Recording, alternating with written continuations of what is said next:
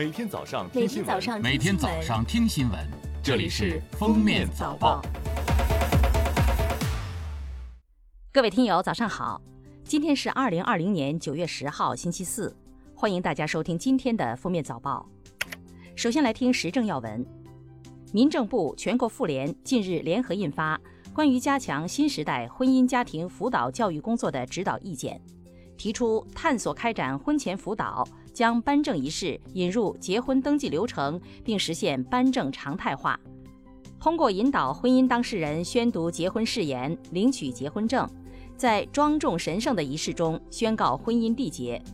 让当事人感悟铭记婚姻家庭蕴含的责任担当，同时鼓励当事人邀请亲朋好友共同见证。民政部近日就确定全国统一的儿童救助保护热线试点地区印发通知，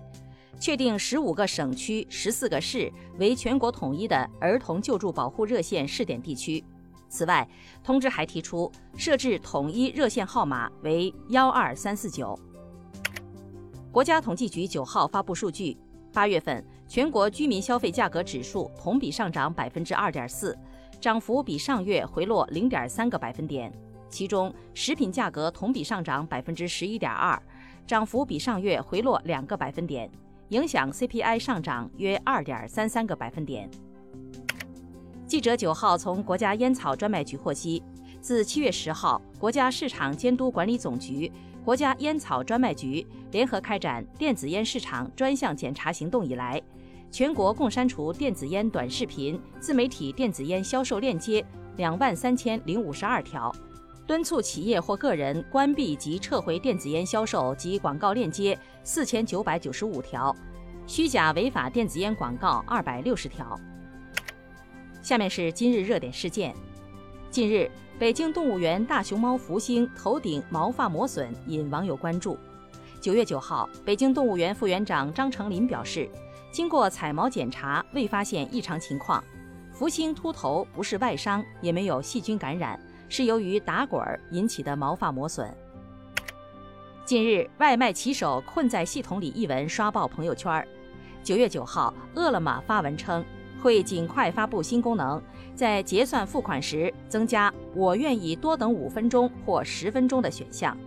如果用户不着急，可以多给外卖员一些时间。同时，对优秀外卖员提供鼓励机制，个别订单超时也不需要承担责任。八号，河南南阳西峡县教育体育局发布学生家长到指定书店购买教辅的情况说明，经初步查明。媒体所反映的问题部分属实。截至目前，相关调查正在进行，将根据调查结果依纪依规对相关单位和责任人进行严肃处理。最后来听国际要闻：英国天空新闻网九号消息，英国首相约翰逊同日将宣布新规，禁止六人以上的社交聚会，包括在家、公园、酒吧、饭店等地聚集。这是英国自放松防疫封锁举措以来出台的最严规定。联合国儿童基金会及世界卫生组织九号在报告中警告称，新冠肺炎疫情持续扩散，世界上多个国家预防接种等医疗服务如果持续滞后，今后半年时间内，全球可能有一百万以上不满五岁的儿童死亡。距离美国大选已不到两个月，近日，特朗普竞选团队被曝资金短缺。八号。特朗普面对媒体时表示，如有必要，他将为赢得连任自掏腰包。当被问及愿意为此花多少钱时，特朗普没有提到具体数额，仅称无论花多少钱，我们必须赢得连任，这是我们国家历史上最重要的一场总统大选。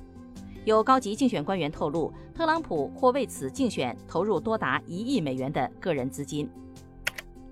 据英国《卫报》九号报道，阿斯利康公司宣布暂停新冠疫苗试验，原因是一名志愿者出现原因不明的疾病。该公司将进行标准预防措施，检查数据安全，以确保保持试验的完整性。感谢收听今天的封面早报，明天再见。本节目由喜马拉雅和封面新闻联合播出。